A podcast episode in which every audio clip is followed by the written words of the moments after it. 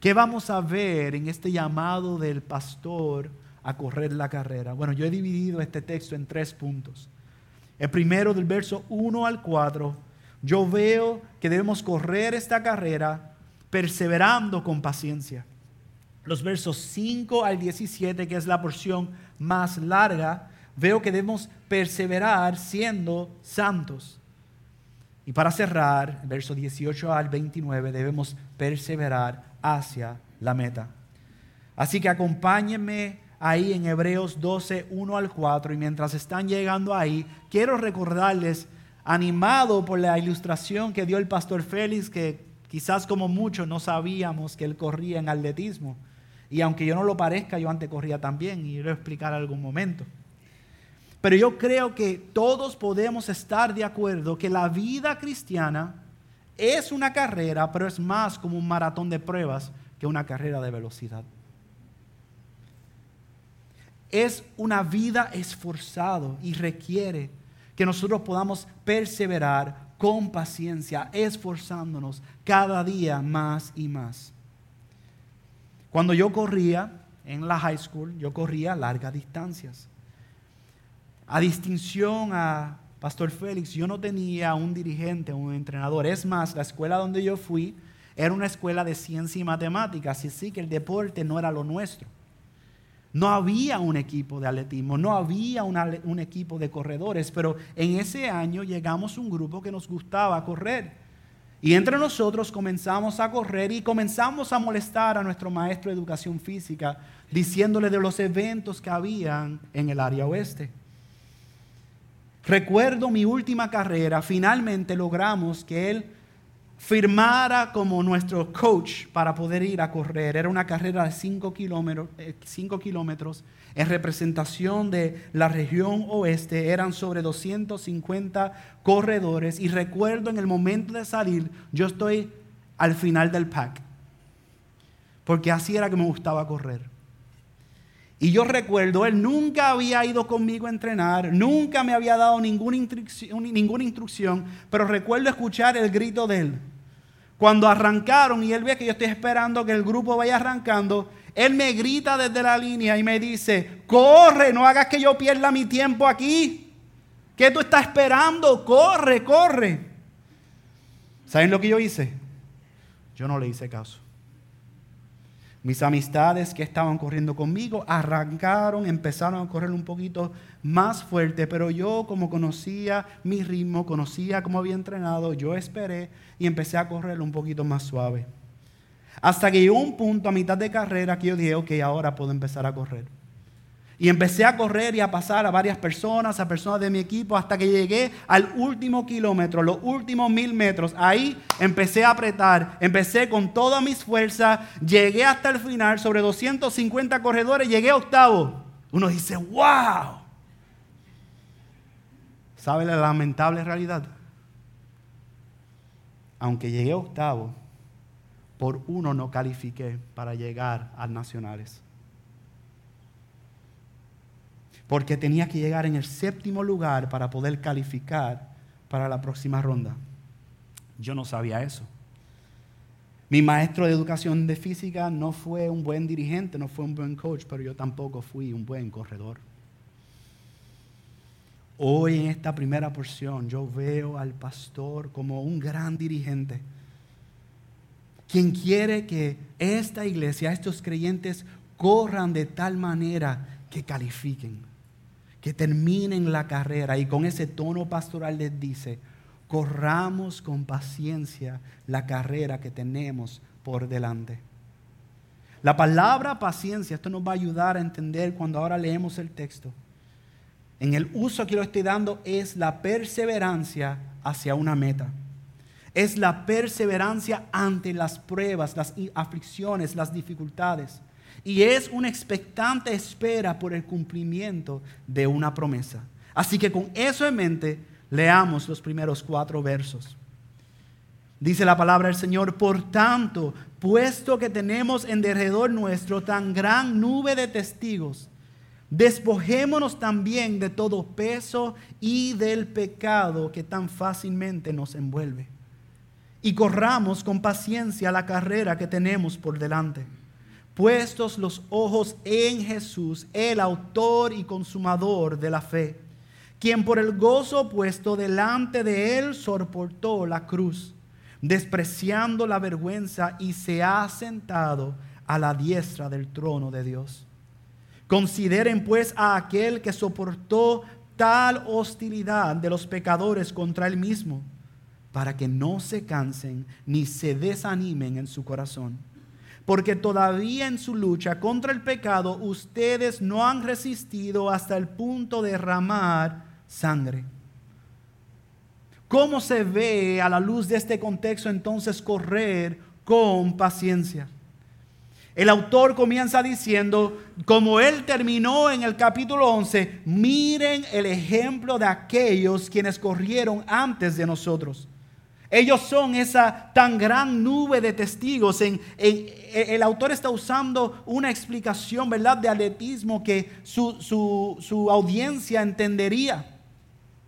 Cuando uno corría en ese sentido, cuando llegaba ya acercándose hacia el final, uno podía apreciar una multitud de personas que estaban mirando, estaban observando, estaban animando a los corredores. Él está diciendo, ustedes tienen tan gran nube de testigos, no solamente animándolos, sino más bien sirviendo como testimonio y ejemplo de que la carrera se puede correr y se puede terminar bien, pero tienen que correr con paciencia, tienen que perseverar en la paciencia.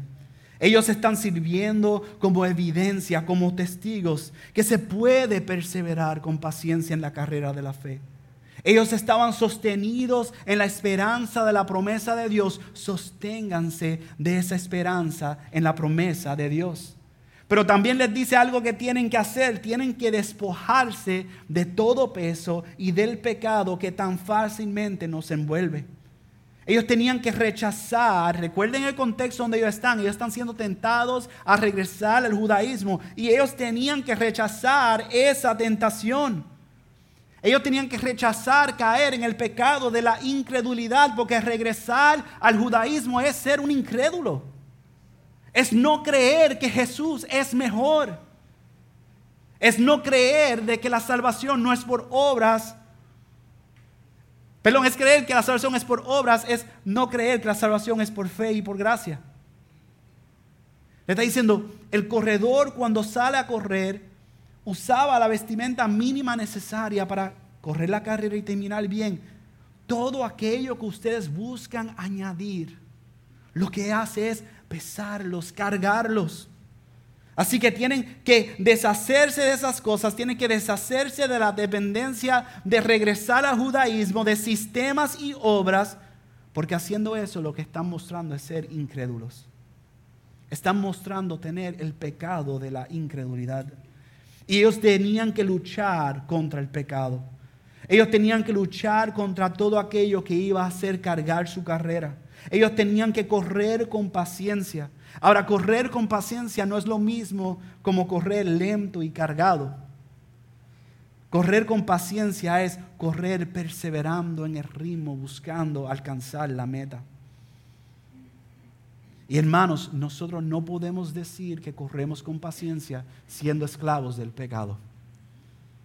Si nosotros hemos creído en Jesús, ya nosotros no somos esclavos del pecado, nosotros somos esclavos de justicia, nosotros somos siervos de Cristo y tenemos que correr como tales y por eso les dice, y tienen que hacerlo puestos los ojos en Jesús.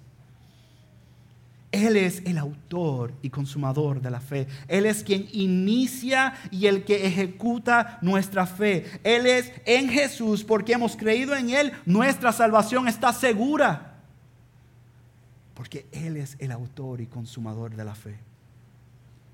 Y Él va, describe el Evangelio y mira el ejemplo de Cristo. Si el ejemplo de aquellos que perseveraron y corrieron, que vimos en Hebreos 11, es hermoso y es de ánimo y nos sirve como testigo, cuanto más el ejemplo de Cristo. Quien es por quien nosotros podemos permanecer y perseverar en paciencia. Miran cómo lo describe, por el gozo puesto delante de él. Jesús soportó la cruz, despreció la vergüenza y se ha sentado a la diestra del trono de Dios. Si han caminado con nosotros los miércoles, estoy seguro que ven la similitud con la humillación y la exaltación de Cristo Jesús. Jesús siendo en forma de Dios, se despojó de sí mismo, se hace en forma de hombre. Y no solamente en forma de hombre, toma la posición más humilde, más baja de ser hombre, toma la posición de ser un esclavo para poder ser obediente y obediente hasta la cruz. Eso es lo que implica que Él sea el autor y consumador de la fe. Por su obra es que nosotros tenemos fe. Porque su sacrificio es más que suficiente. So, puestos los ojos en Jesús, corre la carrera.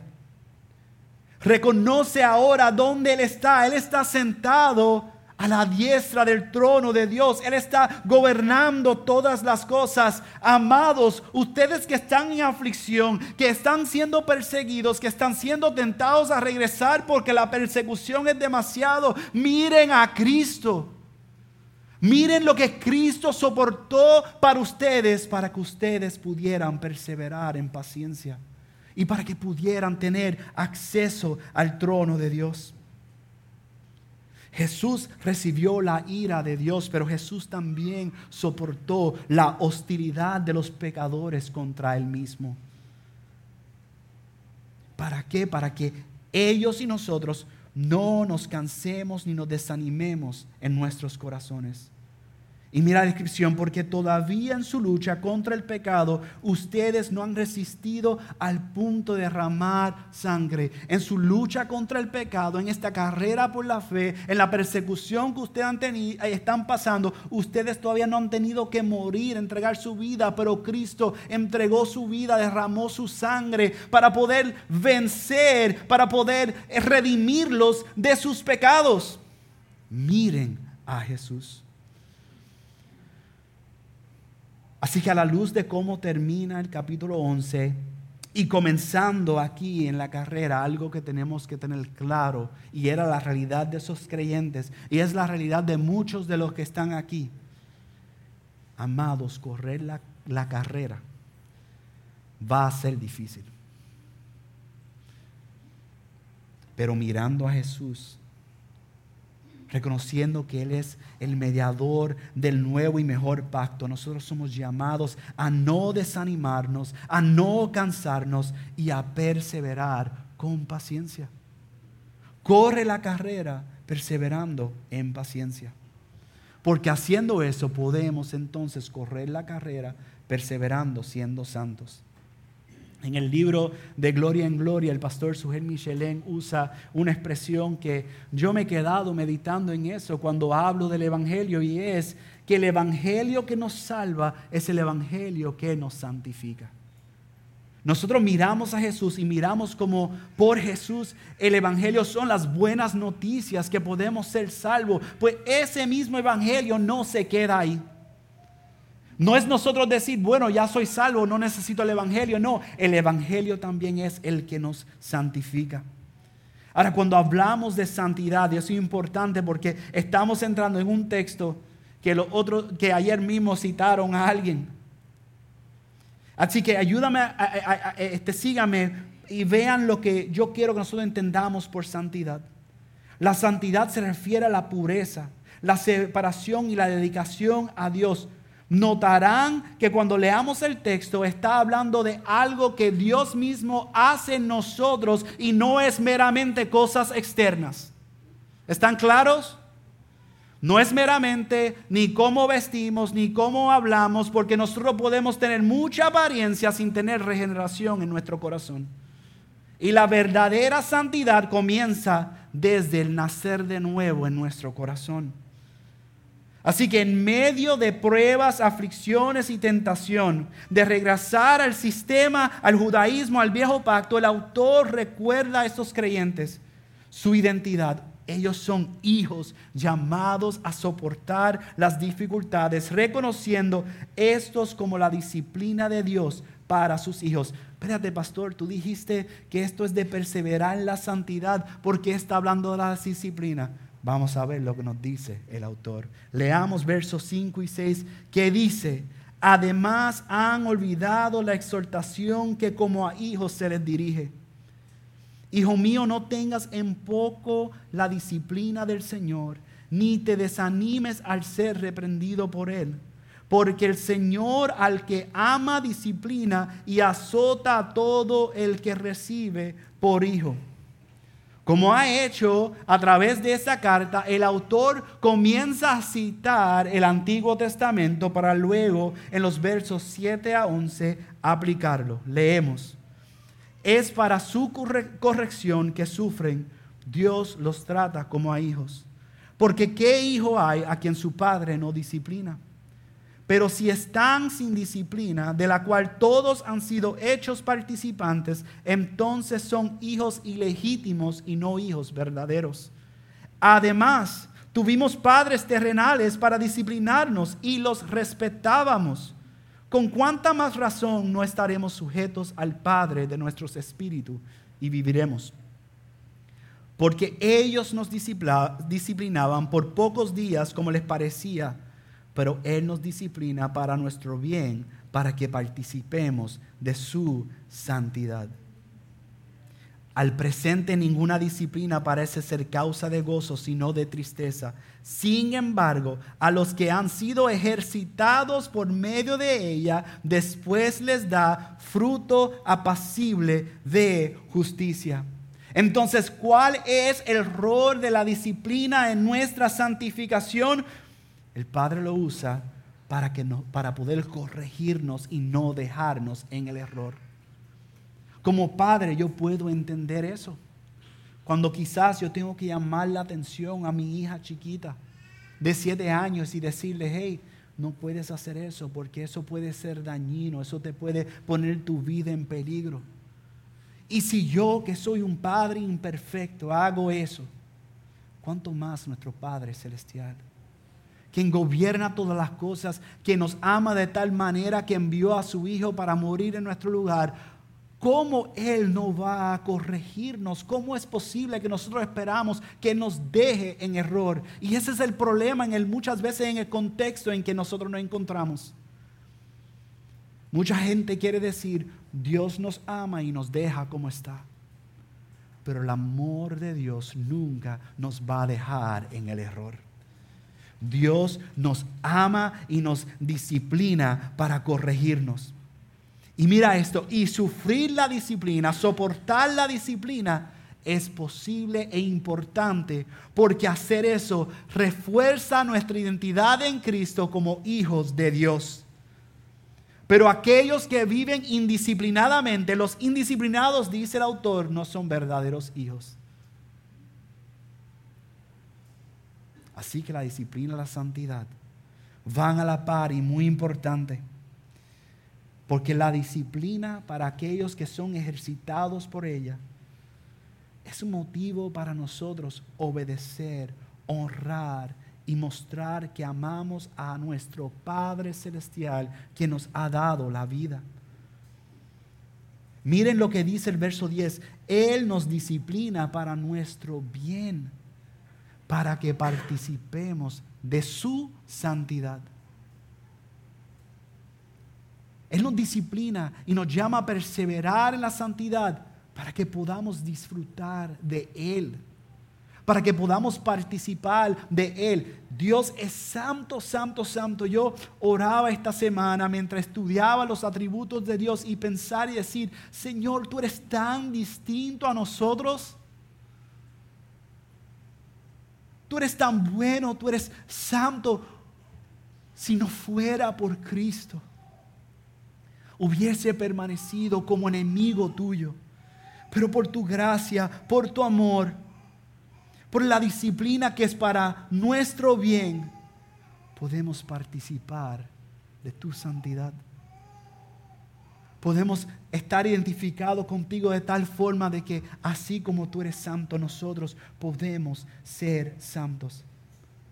Aun cuando en el momento no parezca como razón ni motivo de gozo, el fruto, el buen fruto de la disciplina del Señor es justicia es la santidad con la cual nosotros somos identificados con Él.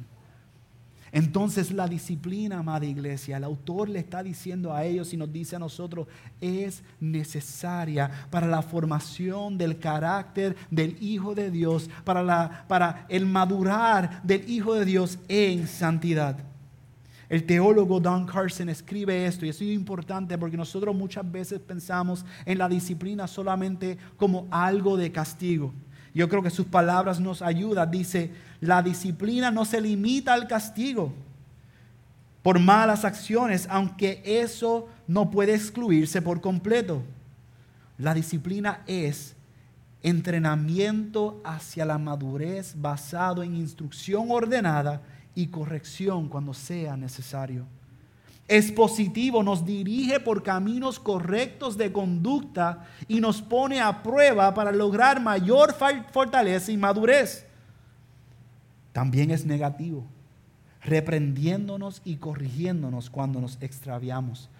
Dios usa nuestras luchas y sufrimientos, ya sean inocentes o merecidas, o sea que no las buscamos para entrenarnos para la santidad, para disciplinarnos como hijos amados, para que podamos tener ese fruto agradable de la justicia. Veamos el verso 12 al 17 donde continúa diciendo cómo describe el fruto de la, de, de la disciplina que conduce a la santidad. Por tanto, fortalezcan las manos débiles y las rodillas que flaquean, y hagan sendas derechas para sus pies, para que la pierna coja no se desconyunte, sino que se sane. Busque la paz con todos y la santidad sin la cual nadie verá al Señor. Cuídense de que nadie deje de alcanzar la gracia de Dios de que ninguna raíz de amargura brotando cause dificultades y por ella muchos sean contaminados. Que no haya ninguna persona inmoral ni profana como Esaú, que vendió su primogenitura por una comida, porque saben que aún después, cuando quiso heredar la bendición, fue rechazado, pues no halló ocasión para el arrepentimiento, aunque lo buscó con lágrimas habiendo visto el fruto agradable de la justicia en cada creyente, somos llamados a perseverar en ser santos. Y ese verso del 12 al 17 nos dice cómo se ve ese fruto. Son renovados nuestras fuerzas. Las manos cansadas, débiles, reciben fuerza.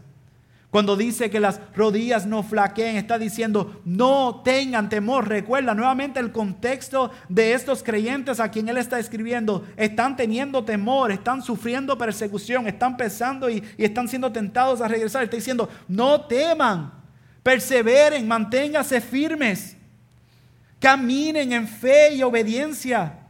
Busquen la paz y la santidad sin la cual nadie verá al Señor. Esa obra que Dios ha hecho, ustedes crezcan en esa obra de santidad. Sean distintos del mundo, pero busquen la paz y apúntenle a Cristo. Permanezcan en la gracia de Dios, no solamente ustedes, sino todos aquellos que están con ustedes en la iglesia. Permanezcan, busquen que todos puedan permanecer firmemente en la gracia de Dios, no dependiendo de las obras de la ley no se contaminen con la amargura. Que en medio de la aflicción y la prueba, lamentablemente muchas veces la amargura quiere aparecer. Cuando las cosas no salen como ustedes quieren, cuando están siendo perseguidos, cuando creen que el camino más fácil sería otro que perdurar y recibir la aflicción, no le den espacio a la amargura. No se contaminen con eso que al brotar raíces lo que va a hacer es dañar todo lo que está alrededor. Perseveren siendo santos. En medio de las pruebas, en medio de las adversidades, en medio de las aflicciones, las dificultades, corramos al Señor. Y nos da un ejemplo negativo. No sigamos el ejemplo de Esaú. Esaú tenía el derecho de primogenitura de recibir una doble bendición. Y él despreció, menospreció su derecho como hijo vendiéndolo por un plato de comida, por algo perecedero, por algo que ni siquiera duraría 24 horas. Y las lágrimas de Esaú, el texto nos deja saber que fue por remordimiento, no arrepentimiento. Porque Esaú no fue en arrepentimiento pidiendo perdón. Esaú fue corriendo en lágrimas diciendo, yo quiero una bendición. Ni siquiera se nos dice que él entendió el mal que él hizo. Él acusó a su hermano, quien le hizo la trampa para que le vendiera la, la bendición, la primogenitura. Él quiso perseguir a su hermano. No hubo arrepentimiento en Esaú. Así que es importante que entendamos lo que es el arrepentimiento. El arrepentimiento no es simplemente una carga de culpabilidad. Eso puede tenerlo lo que tienen remordimiento.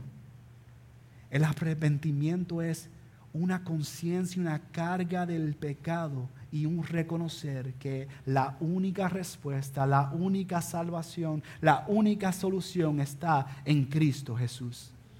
Entonces el arrepentimiento es rechazar el camino por donde íbamos y empezar a caminar, a correr la carrera, a perseverar en paciencia, a perseverar siendo santos, a perseverar y correr a Jesús. No es sentirse mal por el pecado, es mirar a Jesús y reconocer que Él es un gran Salvador y confiar plenamente en Él, seguirle y obedecerle. Entonces, escuchamos la voz, corre la carrera persevera siendo santo, crece en esa obra santa que Dios ha hecho en ustedes, separándolos del mundo, redimiéndolos del mundo. Y háganlo con paciencia para llegar a la meta final. ¿Y cuál es esa meta? Hebreos 12, 18 al 29 nos dice que el pastor regresa a ser aquello que hemos visto a través de la carta, mostrando la superioridad de Jesús sobre todo lo demás. Jesús es mejor, es mayor, es incomparable, que eh, eh, eh, Él es único. Leamos verso 18 al 24 y miremos la comparación que Él ahora va a hacer entre el monte Sinaí y el monte de Sión. Porque ustedes, no se han acercado a un monte que se puede tocar ni a fuego ardiente, ni a tinieblas, ni a oscuridad, ni a, ni a torbellino, ni a sonido de trompeta, ni a ruido de palabras tal que los que oyeron rogaron que no se les hablara más, porque ellos no podían soportar el mandato. Si aún una bestia toca el monte será apedreada. Tan terrible era el espectáculo que Moisés dijo, estoy aterrado y temblando. Ustedes en cambio se han acercado al monte Sión y a la ciudad del Dios vivo, la Jerusalén celestial y a miriades de ángeles, a la asamblea general e iglesia de los primogénitos que están inscritos en los cielos y a Dios, el juez de todos, y a los espíritus de los justos hechos ya perfectos y a Jesús, el mediador del nuevo pacto, y a la sangre rociada que habla mejor que la sangre de Abel. Ellos, él está recordando a ellos, ya no están bajo el pacto antiguo. Su esperanza, amada iglesia, no se halla en la ley ni cumplir la ley, se halla en aquel que cumplió la ley. Ustedes no están acercándose al monte Sinaí. Ustedes no se han acercado a un monte físico. Recordamos esa experiencia en el Éxodo donde la manifestación de la presencia de Dios hacía imposible que aquellos que tenían pecado pudieran acercarse y tenían terror. Temían, al mismo Moisés temía al ver lo que Dios estaba haciendo, manifestándose en toda su gloria. Y la falta de santidad y el pecado que ellos tenían hacía imposible que ellos se acercaran a Dios. Esta generación, Él está diciendo, ustedes quieren depender de la ley, ustedes no fueron o no vieron las obras de liberación de Dios por medio en el Éxodo. Ustedes no vieron la teofanía, la manifestación de la presencia de Dios en el camino, acompañando al pueblo. No pueden regresar y confiar en aquello que, como hemos visto, es solo una sombra de aquel que había de venir y que vino y que es Cristo Jesús.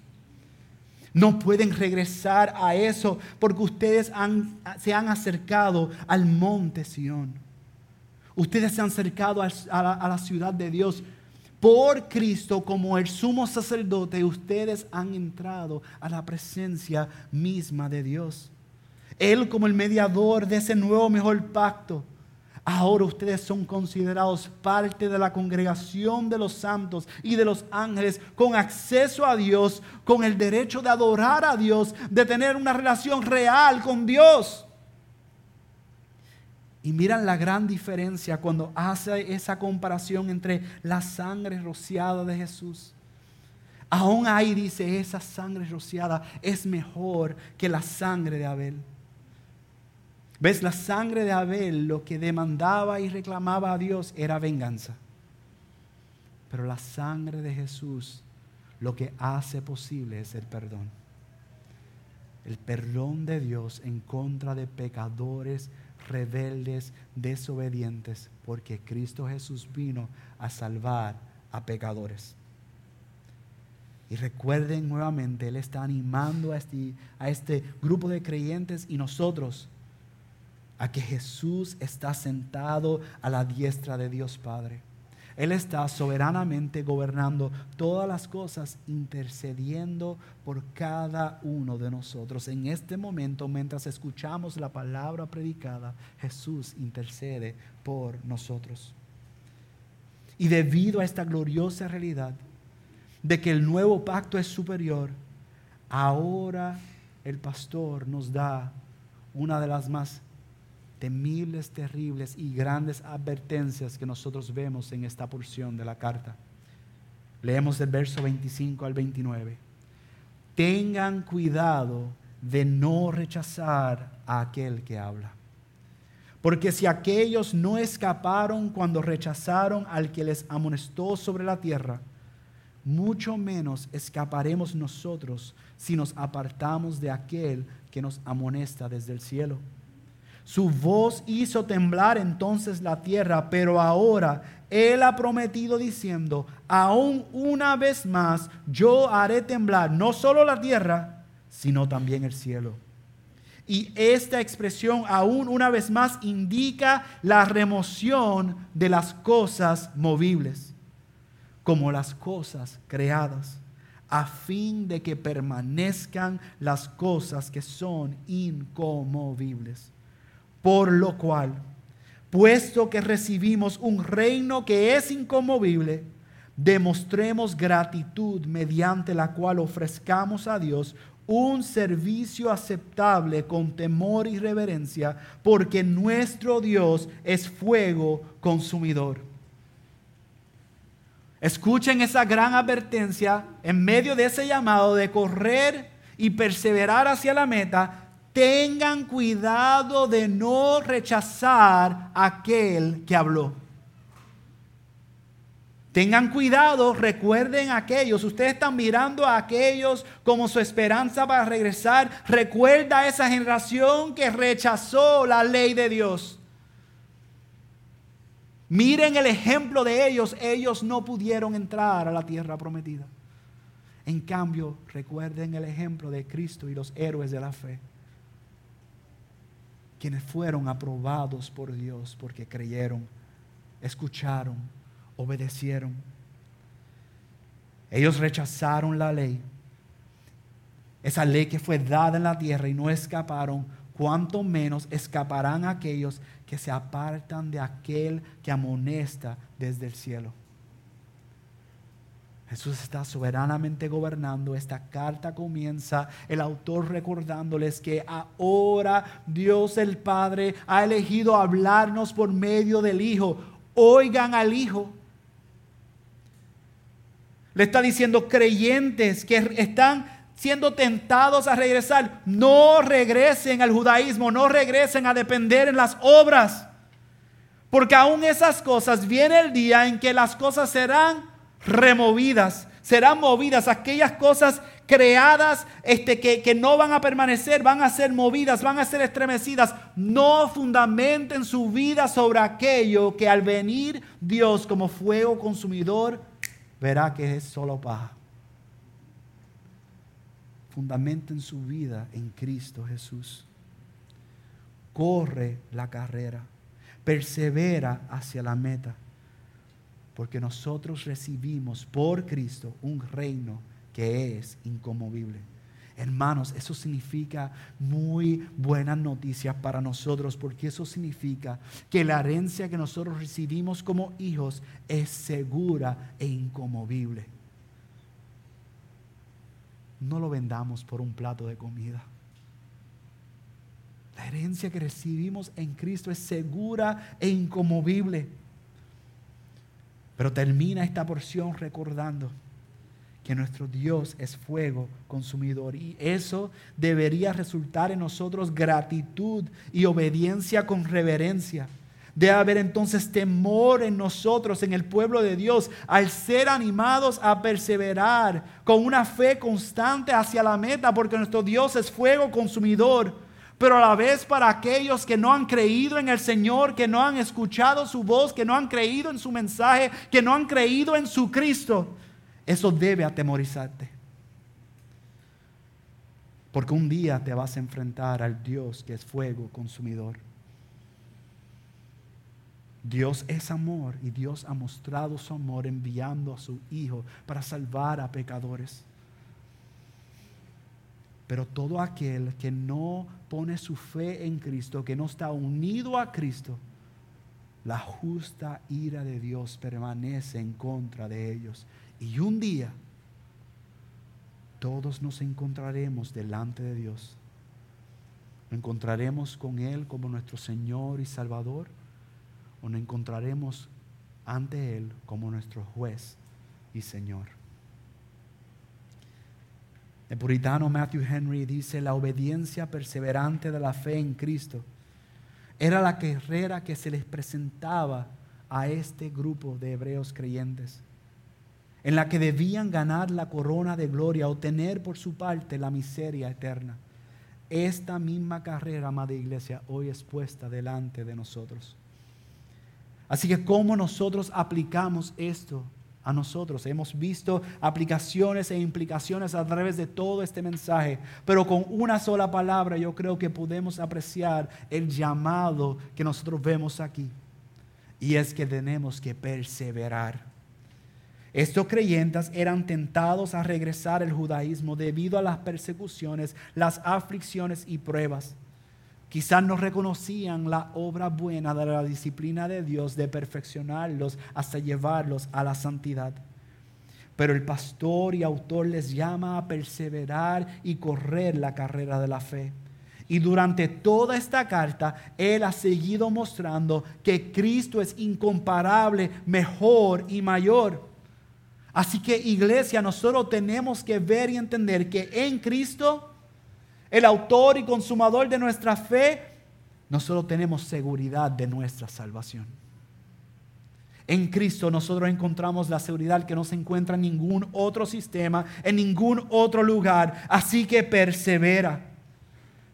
Persevera porque somos hijos de Dios. Esa es nuestra identidad en Cristo Jesús y estamos siendo disciplinados, estamos siendo este, entrenados, estamos siendo equipados para nuestro bien y santificación, estamos pudiendo crecer para poder parecernos más a aquel que nos salvó y poder así disfrutar y deleitarnos de comunión con Dios.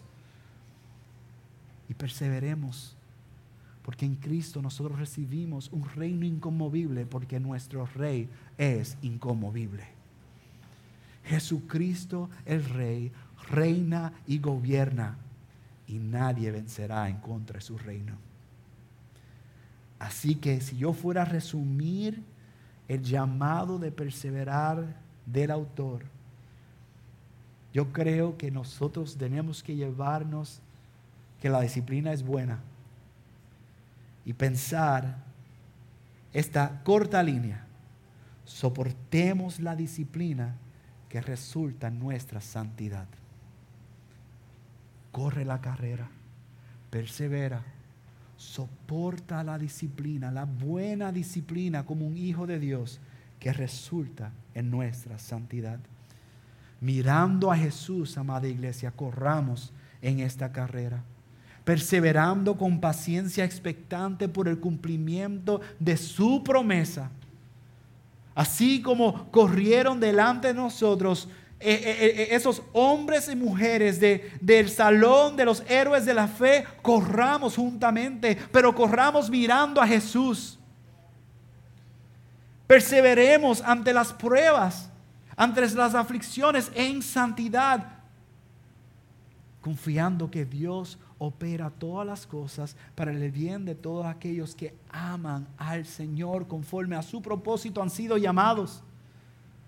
No creamos que cuando viene la prueba o la aflicción es que algo se ha escapado del control soberano de Dios, sino que confiemos en el Señor para darnos la sabiduría y la fortaleza para poder ver y crecer en santidad.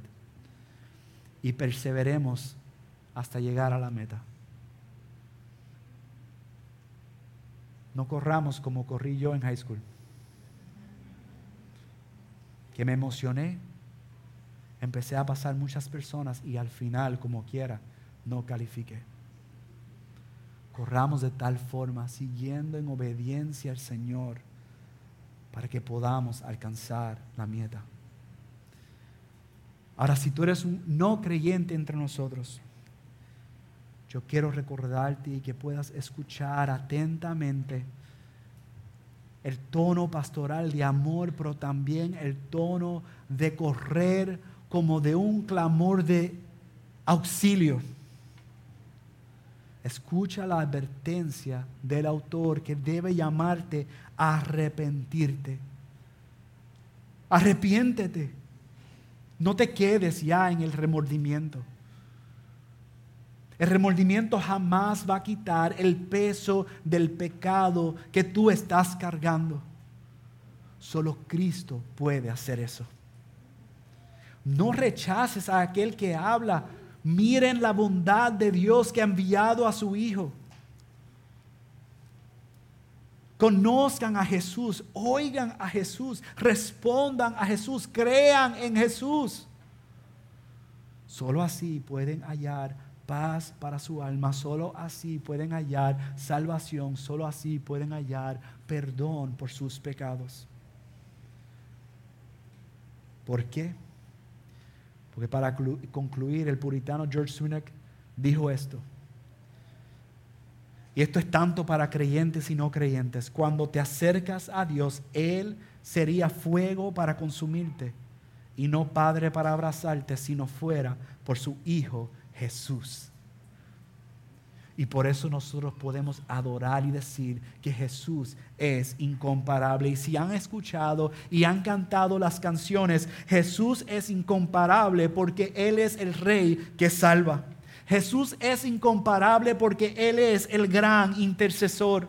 Jesús es incomparable porque en Él nosotros hallamos descanso, gracia y seguridad. Jesús es incomparable porque como cantamos, Él es quien nos acerca al Padre. Él es quien nos justifica. Él es quien se entregó en nuestro lugar. Jesús es incomparable porque Él es nuestro defensor y Él ha vencido. Jesús es incomparable porque Él no solamente nos salva, sino que nos salva y nos santifica. Y Jesús es incomparable porque solo Él es capaz de comenzar y completar la obra que Él ha comenzado en cada uno de nosotros. Por lo tanto, cerramos con las palabras del autor en Hebreos 12, 29.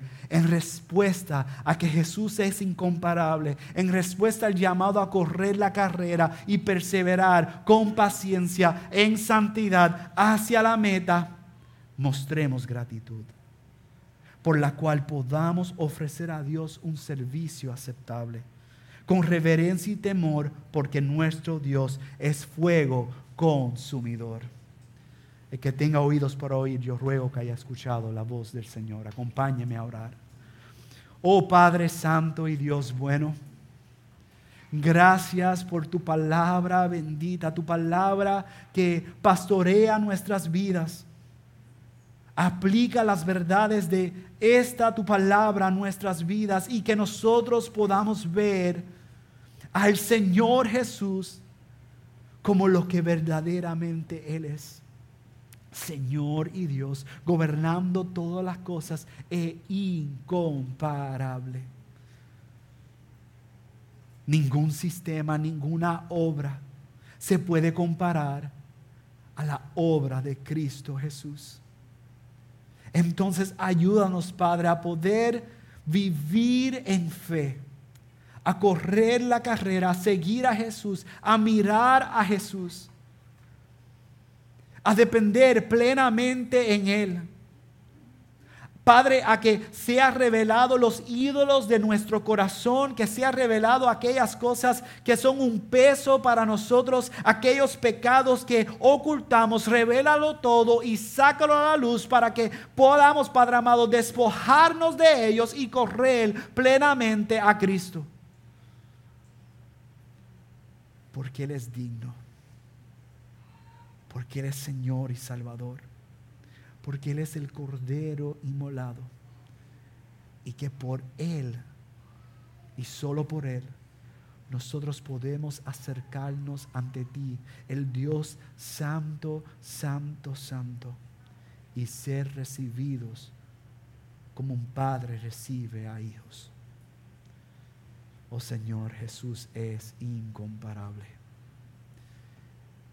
Que nosotros podamos responder en adoración en cántico, pero también en vidas agradables delante de ti.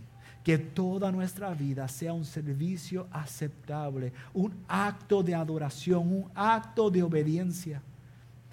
No porque eso nos salve, sino porque somos salvos. Seguimos y andamos como Cristo anduvo, obedeciendo al Padre y deleitándose en poder ver que el Padre recibiera toda gloria y honra. Y ese es nuestro ruego hoy. Que en medio de las pruebas, en medio de la disciplina, Señor, en medio del correr esta carrera, crezcamos en santidad y sigamos a nuestro Señor Jesús, el que es mejor y mayor, el que es incomparable en quien nos ha salvado, nos ha redimido y hoy pastorea nuestras vidas. Y en cuyo nombre oramos. Amén y amén.